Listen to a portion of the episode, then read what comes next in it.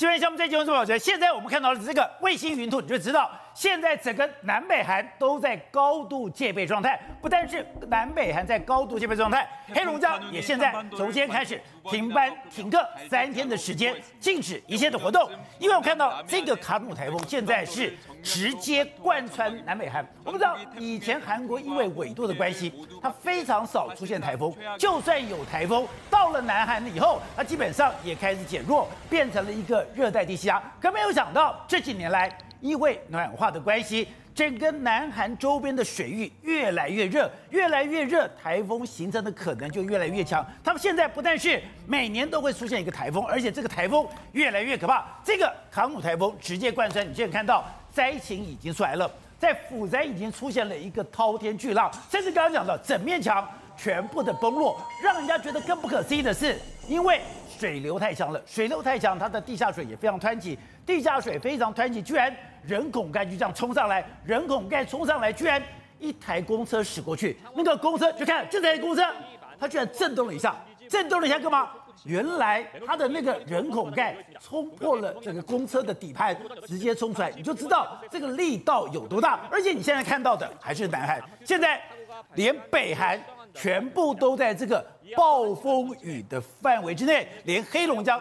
黑龙江才刚刚度过了都苏芮的这样的一个灾害，现在又碰到了卡努。过去我们看到你一个怪台久久才来一次，可是现在可怕的是，因为整个水温改变了，因为整个气候变化了，所以现在任何的台风都不可能掉以轻心，任何一个台风都可能变成长寿台，任一个台风都可能造成非常严重的伤害。好，我们今天请到了别人对地方首一的财经专家黄教授，你好，大家好。好，这是每一岛电视报都在吴子嘉，大家好。好，第三位是资深媒体杨慧珍，大家好。好，第四位是资深媒体吕一峰，大家好。好，第五位我们要特别介绍，他是寄生虫的研究专家余火通，同吴彤，你好，你好。好，第六位是战略专家李明辉，大家好。好，So，之前我们就讲了。这次的卡姆台风，哎，它是一个九命怪九九命怪猫，对，绕来绕去了以后，说，哎，我要直扑朝鲜半岛上去，你还没有感觉。如果从这张图，它根本就是贯穿南北韩，是，难怪北韩现在也在高度警戒，而且我们看到现在风雨真的很大了，而且在哎釜山。很少看到这种滔天巨浪，宝姐，这个卡努台风呢，现在惹的什么？周边的国家完全都非常的警戒的状态。现在昨天晚上的时候，尹锡悦已经进入了韩国的防灾中心，他要坐镇以待。那目前为止来说，金金正恩应该是非常非常的紧张，北韩也吓死了，非常紧张。另外一个什么？中国的东北也非常的紧张。那中国东北的这个，在这个黑龙江的这个这个上志市，他现在宣布什么？三天三天的时间哦。停班、停课、停产、停运、停工，全部都停全停。这三天你都不要出来，为什么？因为大家真的被这个台风怕到了。宝杰，那他登陆到这个南这个釜山的时候，他是个强台的这个姿态。哦，他光是在釜山这一带下了两百公两百毫米。那两百毫米什么意思呢？他们南海一年才下一千二，等于是一天一天之内下了一年的六分之一。对，所以这个地方他们从来没有遇过那么大的雨啊，所以人直接就被冲走，风雨都非常非常大。所以我们现在打马赛克，那是一个人，对，然后两个人还追不上，对，大家都感觉到哦，很多人走到路上了，走到一半他就坐下来，为什么？因为风太强了，他站不起来。他真的被完全，你看他完全被风吹到，真的站不起来，他站不住了。南韩人从来几乎是说很少会遇到这么强的这个台风。对，你看这里也是一样，在站在路上的时候完全站不起来，他们只能够先趴在地上，等待可能相关人士来救他们。你看这个风强到什么程度？对，甚至强到你看所有的这个，包括说像你看垃圾桶啦，或者说很多警教装置，你看这个这个停车场停车场的这个栏杆一直在那边打来打去，啪啪啪，很像是节拍器这样感觉，你就感受到这个风真的相当相当大的一个状况，而且它的雨也不小哎。对雨，我就想下了一年六分之一的雨量，所以现在整个南海的地方，釜山啊，然后它一路往北扫的过程里面来说，全部都在下大雨的这个状况，甚至很多公车站牌啊，完全都被摧毁，这雨量真的是在超乎他们大家所有人的预期，所以呢，你就知道，你看南韩都这个样子，哦，就我问你，北韩会怎么样？更惨呢？北韩一定更惨，再往北去来说，一定都更惨。你看这整个整个房间的玻璃就完全这样被吹吹垮，你说整片玻璃就这样掉下来了，因为他们从来没有遇过那么强的这个台风。我刚才讲了，他。登陆釜山的时候是强台风，那样这很多釜山或者这个在韩国南部的所有的人人口盖，因为水水水下水道已经被灌满水，所以呢一直在砰砰砰。你看这个车经过下水道的时候，你看这个这个最夸张。哦，这是个公车，对，就他开车开到一半的时候，下水道的人孔盖已经冲上来，因为水压太强，冲上来，你知道就打到打破这整个公车的打穿了。底盘，然后打上来之后，现在这这个所谓的人孔盖就留在整个公车里面的一个状况。好，我们看到这是真心讲，哎，现在这个卡努台风是他这几年来看到最怪的台风，没错，你看这路径，哎，它经过台湾的北部，经过台湾北部，刚刚讲到对我们的中南部造成极大的一个灾情，极大灾情之后，跟我们讲。它根本就是九弯十八拐，对，拐来拐去，居然直扑南韩而上去。对，这个是非常难产的九命怪胎。为什么这样说？你看，他七月二十六号生成这个康努台风之后，一路这样走，原本以为说哇，他要可能要登陆台湾，后来没有，往回转，转回这个到冲绳这个地方，然后又转，真正绕来绕去之后，最后他决定了一个方向，要直扑这个往朝鲜半岛而去。你看它经过的地方，冲绳当然不用讲，冲绳前一阵子已经被蹂躏了，现在接下来他到九州，九州这个地方也传出了灾情。现在最惨的是。韩韩国人都没有看过这个状况，居然这个台风是直接要贯穿，直接贯穿贯穿整个朝鲜半岛这样一个状况，这个让整个南北韩完全都是绷紧神经的一个状态。哎，所以连中国现在都发布命令了。等于说要做好迎接台风卡努的工作通知了。我们就讲嘛，往北走了，还说进入这个东北之后，这个黑龙江这个地带可能会引起相当相当大的灾害发生的一个状况。好，所以他们讲说现在釜山变成了行人地狱了。对，我们刚才讲到了嘛，风太大，所以他们都完全没办法站的一个状况。然后雨太大，真的非常非常夸张。哎，它可怕什么？他说：“这个台风刚刚讲到，现在不只是台风哦，对，现在台湾刚刚讲，今天台北哎也有对流雨，对，南部台南也这个下暴雨，下暴雨也造成灾情。是，他说现在是整个地球都变了，而且是对流细胞排排站。对，没错，这证明点说，你看，这就是所谓的对流细胞，一个接一个，一个接一个这样状况。那对流细胞来说，可能会下雨下的时间更久。所以我们要实上从今天早上的时候，台南当然，因为我们我也住在南，我家人住在南部，都说哦，南部下起了很少见的这个暴雨。暴雨下下来的时候，你看整个台南的三合院出现了这个淹水的这个状况，包括在仁德这个地方，包括说在这个这个城北路这个地方，在安南区这些地方，靠近比较海边的这些地方，全部都是淹水，淹的非常夸张的一个状况。大家都讲哦，甚至还有人这样很夸张的，就是说哇哇开了这个开了这个 SUP 出门的，滑着这个 SUP 出门的这个状况。你知道现在整个南部呢，大家真的都要绷紧神经的一个状况，而且但是不只是南部。我今天说，今天下午的时候，大家可能在突然之间的之间，你看这突然之间哦，大概十分钟左右的时间里面，从原本天气还好好的，突然下起这个暴雨。所以你说，现在随便一个对流雨，它的威力都非常可怕。对，它对流细胞进来之后，这个马上就下起这个暴雨。那个暴雨下来有多夸张呢？宝杰，那十分钟之内的时间，就从这个开始天从天而降暴雨的这个状况，就没多久了。不到十分钟这是今天下午在台北。对，不到十分钟的时间，宝杰，你知道怎么样吗？已经出现了淹水，在台北市的这个中正区一个一个国中，对。已经马上，他国中的校门口里面就已经出现了大幅淹水的这个状况。那一般民众就已经要涉水而过的这个情形。这样中正区很多民众来说，哎，都没有看过这样这么大的雨的一个情形。那甚至呢，很还有人从呢立法院拍到这个所谓雷雷在闪电的这个状况。整个北部呢都是非常多雨的一个情形。那不只是北部这个地方，台北市大很多地方都是大雷雨的这个情形。新义区也下起了暴雨，到处没想到没想到几分钟的时间里面，完全都已经人淹淹的。非常严重的一个状况，那不只是我们的台北市，连新北市也是一样。新北市你看，还有很多民众来说话，这个哦，很多这个停车树林被淹水的这个状况，然后土城也下起了这个大雨的这个情形。所以呢，事实上现在整个这个对流细胞造成了这个突然之间的自灾，这个所谓天气变化。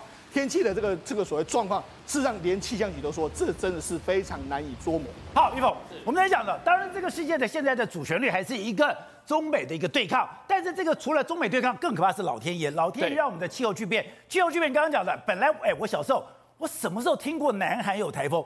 任何台风到了南海也已经变成低气压了吧？可是没有想到现在南海一年一个，而且越来越严重。你说台风这个气候也就可怕了，虫变多了。对，在台北现在有登革热，然后现在很多的虫都跑来跑去了。更可怕的是，先把我吓死了。一个三十三岁，三十三岁，照理讲你应该是年轻力壮，你的抵抗力是非常好的哦。结果跑到了新北一个游乐区去玩，玩了以后感染了食脑虫，病发而亡了。我们知道这个食脑虫其实是非常可怕的，因为它的死亡率是高达九成九啊，百分之九十九的一个死亡率。台湾的，对，在台湾，所以呢，在过去来讲，你很少听到。好，那这个女孩子呢，她是跑去新北市的一个 SPA 馆，那个是室内的哦。在过去来讲，大家觉得说你食脑虫会发生在哪里？野溪、温泉，你去那个地方，所以呢。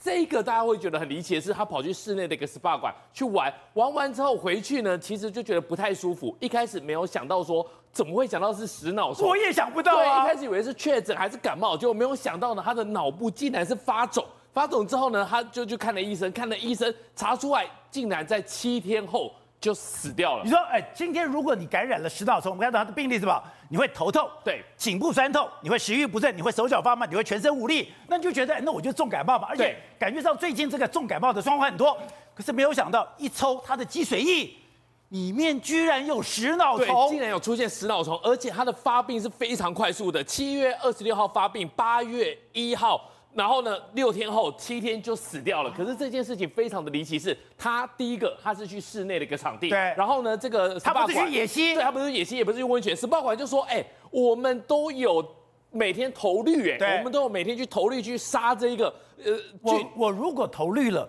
照理讲就不会有这种阿米巴虫出现吗？现在来讲的话，这一个东西如果有投率，然后呢有把它的稳定在一到三个 ppm 的话，应该是没办法让它活下去的。最可怕的是它是室内的，所以现在来讲的话，有可能是说它旁边的墙壁或者它游泳池可能会不会有一点裂缝，然后外面的这个地下水不停的慢慢的渗进来之后呢，把这一个阿米巴原虫给弄进来。那其实我们在二零一一年的时候，台湾就发生过第一起。那在那个时候呢？这是第二起。对，这是台湾有史以来的第二起。对，二零一一年发生第一起的时候，是一个七十五岁的男生，他很喜欢去野溪泡温泉。那去泡野溪泡温泉，其实你可以去爬野溪，那都是。身体非常的强健的，但是呢，他也是一样，就是在泡温泉的时候呢，这个阿米巴原虫从他的鼻腔进去，从鼻腔，对，从鼻腔进去的时候呢，其实当时候大家根本没有听过什么是食脑虫，所以呢，一开始的时候也搞不清楚到底什么状况，然后不停的检查，不停的检查，最后全身无力，出现幻觉。二十五天后就死亡了，是他往生之后呢，大大家才确定说，原来我们台湾出现的这个阿米巴原虫，这个死脑虫，然后今天这一起呢是第二起，所以恐怕现在来讲，这个东西已经入侵到台湾了。好，刚才讲的，因为这个三十多岁的女性，她并没有国外旅游史，对，最近根本没有出国，没有出国，他最近玩水的地方只有在这个新北的这个等于说就不敢知道水疗池什么的，然后就干嘛发烧、畏寒、头痛、颈部酸痛这些症状，症状了以后。六天，六天就往生了。对，所以大家要想说，这个东西到底是什么？这个东西食脑变形虫是非常非常恐怕的，它是死神级的这个阿米巴原虫，你知道吗？什么时候它会长出这个鞭毛？就是我们现在这种天气，现在这种天气又热又下雨，然后呢，他最喜欢的温度是四十二度，四十二度。就是很多温泉它会调整的一个温度，就是四十二度。然后呢，现在你看哦，每天不停的下雨，每天不停的湿热的情况之下。在这个自然这个环境里面，它就会长出鞭毛。长出鞭毛代表什么意思？它活动力非常的强，可以游泳。如果你不小心从你的鼻腔里面爬进去的话，鼻腔？对，它一定是走鼻腔。从鼻腔爬进去，它不会从嘴巴吗？它不会，你会从耳朵吗？对，不会。你从嘴巴的话不用担心，你进到你的食道往下走的时候，你的胃酸会杀死它。所以呢，它也很聪明。从鼻道之后，你有鼻膜，然后呢，还有鞭毛，它不停的往上游，冲去哪里？冲到你的脑门，在一路过程往上的过程当中，会吃你的脑，然后呢，吃你的脑当做什么？它的食物，它就会变得更有能量，更有能量之后又更往上，所以呢，它的时间会非常的快，它的病程，它的病程大概六到七天，所以我们台北新北市那个女生就是六到七天就死掉了。而且你刚才讲这个。这个阿米巴虫叫做福氏内格里的阿米巴虫，阿米巴原虫二十五度以上，对，它就可以存活。存活到了四十二度的时候，这是它繁殖力最旺盛的时候。最旺盛的时候，刚刚讲它长出鞭鞭鞭毛，嘴巴没有问题，耳朵没有问题，眼睛没有问题，对。可是从鼻腔进去。就会直接到脑袋了。对，在就是我们现在这种夏天，然后呢温度很热，然后又不停下雨、潮湿的环境里面，它就会长出鞭毛。长出鞭毛，它的活动力大强，就往上。那大家就想说，现在科学昌盛，一个阿米巴原虫，我们今天不学阿米巴原虫，没办法处理吗？没办法处理吗？好，林口长庚医院的急诊室医师李昌腾讲说，目前就是没有解药。没有办法，因为他的病程走得太快了。当你跑到鼻子里面，你根本不知道你感染了，还有潜伏期。等到它往上的时候，吃开始吃你的脑袋的时候呢，就发病了。对，发病之后呢，病程走很快，根本来不及。所以呢，没有解药，感染者非死即伤啊！有这么严重？对，现在来讲的话，这个真是非常可怕。在国外也有很多很离奇的一个案例。因为这件事情可怕是。它已经变成了一个全球战争。对，因为这个本来讲最早在澳洲发生，澳洲发生，这样讲嘛，就偏远地方，因为澳洲有很多怪东西。就嘛没想到他跑到美国。那美国本来只有在佛罗里达，在佛罗里达之后，他说美国现在恐怖的是，它不断的往北，不断的往北，不断的往北。因为刚刚讲以前因为温度的关系，它其实一直控制在南边。他现在一直往北边跑了。对，他在一九六五年的时候发生在澳洲，可是那时候大家的的一个注意力没有很集中，就觉得嗯，就是澳洲嘛，那个地方比较热，或许都有一些张力之气，或者这些病没稳。没有关系，可是他跑去美国，然后现在慢慢的往上的时候呢，那就是因为我们刚才讲的，它在二十五度以上，它才有活动力。现在呢，气候异常的情况之下，我们北半球慢慢的越来越热之后呢，就发现说这个阿米巴原虫就往往上了。但最可怕的是，二零一一年发生了我们刚才讲的那一起去泡野溪温泉。感染之后呢，消失了，消失了多久？消失了十年。所以呢，大家会觉得说台湾应该 safe 了。对啊，十二年都没有听过啦，啊，十几年都没有听过。可是这这一次出现，大家就觉得很很很可怕，很离奇。好，在过去来讲的话，美国一百五十七个人感染，只有四个人，因为它发生的比发现的比较早，所以才存活下来。所以其他的人全部都死了。你现在这个阿米巴原虫已经在全球夺了两百多条人命，在美国已经夺走了一百五十七条人命，而且有一个人。他只是在他们家的自来水洗脸就感染了。这个东西我看到的是最害怕的。二零二三年的时候呢，有一个佛罗里达，对，今年他为什么用自来水来冲洗鼻子？其实他有一点过敏，所以呢，他喜欢用自来水捧着，然后来冲他的鼻子。他觉得这样会降低他过敏的一个症状。没有想到这个自来水遭到了污染，所以呢，这个阿米巴原虫就是从这个自来水里面冲上来。因为如果你平常你在野溪温泉的话，你不小心碰到水，其实也还好。对。但是呢，你有一个往上冲的动作的时候呢，它就可以刚好冲着你的鼻腔，然后往上吃到你的脑袋，那马上它又可以增加它的一个战斗力，又继续往你的脑内去钻。所以你到最后，每个往生的人，他的脑袋，他的脑袋里面是肿胀的。对，那就是阿米巴原虫它的最可怕的一个影响力。这个而且更可怕的是刚刚讲到。他已经突破他的结界了，对，他已经从澳洲跑到了美国佛罗里达，美国佛美国佛罗里达之后，等我们看啊、哦，这个叫什么？他从澳洲跑到了美国佛罗里达，佛罗里达你看到没有？哎，他就一直往北走，连明尼苏达州这些地方都有，这些有了以后，刚刚讲的，现在还在哪里发现？在南韩发现，在过去来讲的话，为什么说这个地方是热区？因为它的纬度比较低，纬度比较低比较热，因为二十五度以上它才有办法来生火。但是因为天气很热的情况，它是往上往上往上，所以呢，一周一周一周过去，那我们台湾从二零一一年发生之后呢，现在又发生了第二起。好，有活动，我们看到这个状况，把大家吓死了。今天这个一定是透过玩水才会感染这种阿米巴的变形虫，才会感染这种食脑虫吗？来哦，这边谢谢宝杰哦。这边其实呢要说明一下，这个食脑虫呢，在一般来讲哦，通常都是要呛水才会从鼻腔进去。呛水？对，就是我们像小孩子在玩的时候啊，如果有时候在水边玩，对，这个时候他用力的在玩的时候，他不小心撞进水里面，他有时候呼吸嘛，呛到被水呛到，这时候就有机会了，这是一个风险。对啊，我如果今天这个食脑虫。我吃进去不会有事吗？吃进去不会有事。好，那它不会从我的耳朵钻进去吗？也不会。那它会从我的眼睛的黏膜进去吗？不会，眼睛有别的虫。那它不会从我其他地方？它唯一进到我身体里面，而且从我的身里面进到脑子里的唯一的途径只有鼻腔吗？呃，是的，在我们一般感染的这个途径中啊，因为这个虫其实严格来讲它不算是寄生虫，它是一个自然界本来就有的生物哦，只是呢它在环境中，因为它水里就会游泳嘛，它会变成两只鞭毛嘛。但是呢，当它今天在水里面撞进来的时候，它会变成变形虫的这个模式。变成变形虫的模式的时候呢，它就会从它的鼻腔黏膜往上走，对，钻进去，钻到你的大脑，开始分解你的脑。分解？嗯，它直接把你的脑吃掉。它怎么分解？它会都是透过吞噬的作用，直接把你的脑一块一块这样吞，然后分解掉，你就会发生很严重的脑炎。所以它有一个非常特别的症状是。当你感染这个死脑虫的时候，干嘛？发烧啦、昏厥啦，会有这个都。他说你会颈部僵硬，是一个非常重要的指标吗？呃，对，颈部僵硬，还有就是你会发烧，这个其实是典型的脑膜炎会出现的症状。可是呢，在这一个病的这个特殊的状况之中哦，一般的脑膜炎你会先发烧，会有脖子的这个紧绷。可是呢，在感染这个的时候，会在很短的时间内就出现癫痫这样子的状况。对。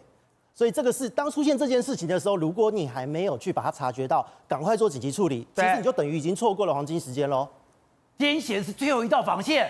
对，那个是一个很重要的指标，因为在一般的脑炎之中啊，这个这一个症状不会这么快的出现。可是呢，在这一个寄生虫的感染之中，很快就会出现。好，那刚刚讲的，你说这个阿米巴原虫，阿米巴虫呢，它会长。它是长出两个鞭毛的时候，它才会有感染力，它才会抽进到你的鼻腔，然后才会进到你的脑子里面去吗？这一个部分的话呢，目前众说纷纭哦，因为一般大家都会认为说它是在呃，可能在水里面的土壤被养起来的这个变形虫状态可以感染，可是现在就是因为它会游，可能水中都有，所以当它进入鼻腔的时候，它它现在都大家都知道感染力最强就是这个变形虫的模式，对。对，所以其实光是这一个鞭毛虫，目前都还只是推测，因为在研究的时候，这个虫一碰到东西可以附着，它就把毛给去掉了，立刻变变形虫。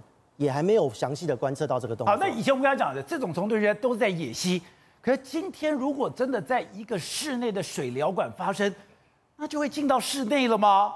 其实目前已经都有了，有进到室内了。对对，因为这个其实是一个在呃，只要是温暖的水域都会有，它就是自然界自然存在的东西。那像我们的这个呃游泳池啊，或是温泉，为什么要做氯的消毒？对，就是想要杀它嘛。可是有的时候难免你可能浓度不足或干嘛的，或是说墙壁上有垢，因为这个虫很奸诈的一点就是它本身有三个形态，对，其中一个形态呢，就是它会变成一个囊体的形态。这个就是外面的环境有东西要杀它的时候，环境对它不 OK 的时候，它会把自己包起来。所以也许在这样的状况下，你的氯气渗透不进去，对，这是有可能发生的。所以等到我觉得安全了以后，我的鞭毛就会长出来，我就有感染力。那我们在二零一一年的时候，台湾发生了第一起一个七十岁的先生，你们当时有做过研究？当时这个整个的发病过程，它的整个感染的过程到底是怎么样嘞？其实，在这一个案例之中啊，因为那个时候真的是非常的惊人，因为大家没有往那个方向去想。可是呢，那时候就是因为它的病程也太快速了，快到就是超乎想象，所以那时候做了脊髓液的时候，发现了这个虫体。那在这一个部分呢，因为是当时有做一些检验嘛，有录下了这个影片。但是呢，这一个影片其实在我们在过去在看的时候，大家也没有观察到它实际的一个这一个尾巴出来的状态。但是呢，在现在的整个的状况之下，我们其实不知道哦，不知道说在现在我们能不能在野外再次采集到它。可是就目前的状况下，台湾整个都是有的，这是首次曝光的珍贵影像了。它会变形？会，它会有三种不同的样貌。没错，它现在的这个状态呢，是大家看到现在是一个变形虫，它趴在那边会变形的样子。对，它这时候已经把它的那个尾巴收掉了。那。如果说今天我要确定，就是我要透过你的脊髓液，如果我今天在你的身体采集，哦，我是因为采集到了这个变形虫，我才知道它感染了这个食脑虫，是，因为现在所有的检验方式你都要一点时间嘛，啊，但是呢，因为这个病程太快了，对，当你检验出来的时候，人也死了，哦，所以其实就是靠脊髓液去做镜检反而快。好，辉生，刚才讲的，现在很多的基本的问题都是气候变迁太快了，气候变迁太快了，第一个夏威夷。夏威夷居然出现了山火，当然过去夏威夷因为火山的关系，它偶尔都会出现山火。对，他说这次来的又快又急，哎，其实夏威夷当地的人。都来不及跑掉。哎，夏威夷这个火真的是来的非常快、非常急哦，你知道吗？现在才从呃八号到现在目前为止，已经酿成三十六人死亡哦，而且整个大火三十六人死亡了。对，而且很可怕一件事情是，它到目前火势完全就没有办法被控制下来哦。它现在夏威夷的第二大岛叫毛伊岛，目前为止已经有大概六千人被疏散。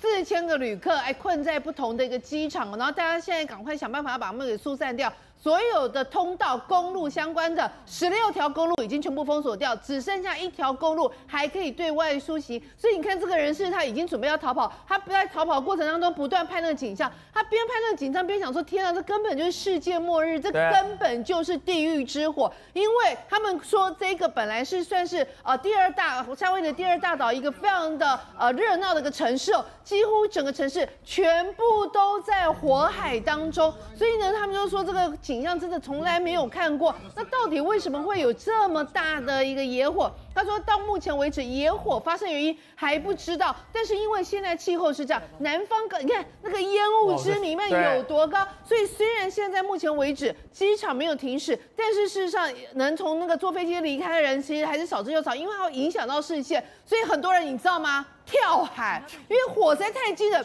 有些人为了来不及走，他直接跳海。所以他们那个海岸巡防队，他们就说他们从海里救出十二个人呢。因为就真的是那个火势来的实在是太急了。然后他们现在担心说，现在甚至有一些野火因为强风的关系飘到其他的小岛。所以目前为止，你知道它是一个岛一个岛一个岛，所以现在夏威夷附近的一些小岛也都同样深陷火海当中。那其实这主要的原因就是说，跟这个气候有很大的关系。第一个就是他们南方南方现在刚好有四级的飓风过来，然后再来加上原本的夏威夷本岛这边湿度非常的低哦，然后气流是不稳定，所以这几种原因加诸起来，导致这个野火一发不可收拾。南方的飓风反而让这个野火不断的从其他的岛开始串烧，开始延烧。所以他们就说，这个景象真的真的，其实对当地来讲，造成他们就说，所以这个飓风带飓风带来的风，对，风又助了火势，对，所以他们就说，现在真的还蛮可怕的，就是完全不知道要多久时间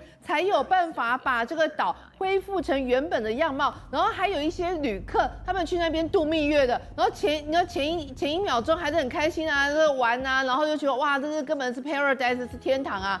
就突然之间，哎啊，你看他们本来还在看，他就是在过度假，对，怎么发现不对啊？远方怎么很多浓雾，很多浓雾，然后大家就开始紧张，大家都开始害怕，然后开始就有火串燎、串烧起来，然后跑进这个房子，就开始跑进来，所以他们就开始在不断的逃亡当中，所以他们就说，呃，就是有人那边就过这边，呃，过那个蜜月啊。他们就讲到说，这个真的是一天天堂，一日地狱啊！本来我们还在跟海龟一起游泳，没有想到一两天之后，竟然变成你眼前的这样底下。所以他们就说，这个画面对他们来讲实在是冲击太大了。然后也认为，就是说这个气候，不管是说暖化或者是异常现象。真的导致呃很多的天然灾害一发不可收拾。然后刚提到的那个岛，事实上还包括叫拉海纳岛，这个不包括那个呃奥 opera，，他们都其实有很多名人是在那边有度假的别墅的，所以他们就是说这整个情况到目前为止不知道几天之后才会扑灭。好，廷伟，刚刚讲这个世界充满了天灾，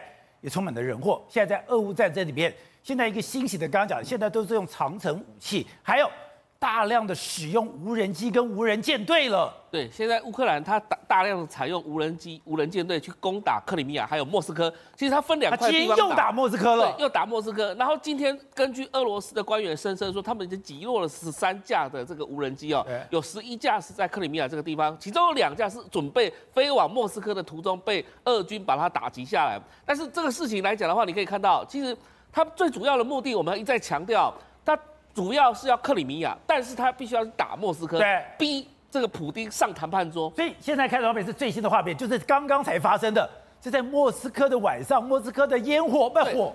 而且这个地造爆炸地点又是在靠近国际机场的附近哦，这是机场附近，对，机场附近，所以它有可能会影响到整个在莫斯科的这个机场的航班的这个航次的安全哦，所以这个对这个莫斯科来讲的话压力非常大，因为它的防空系统要非常好的情况下，才能够阻止这些无人机不断的一直在骚扰。那这这也应该也是个乌克兰的一个策略之一啊。不过对乌克兰来讲的话，它今天使用大量使用无人机的情况之下，也使得说很多其他国家啊也必须要来帮助这个乌克兰，比比如说以色列，比如说。土耳其等等这些国家，他们这些。有北约国家的，或者是说非北约国家的，他们在进入到这个场域，然后来协助以以色列来讲的话，更重要的东西，呃，更协助这个乌克兰来讲，更重要的东西就是卫星系统。所以我们一直在强调说，到底美国在这个过程当中还在扮演什么角色？因为我们前面强调它的精准度是非常不得了的。如果今天它能够跑到这个莫斯科的国际机场附近来轰炸这些地方来讲的话，是不是又会干扰到其他国际航班？那这个东西又是不是美国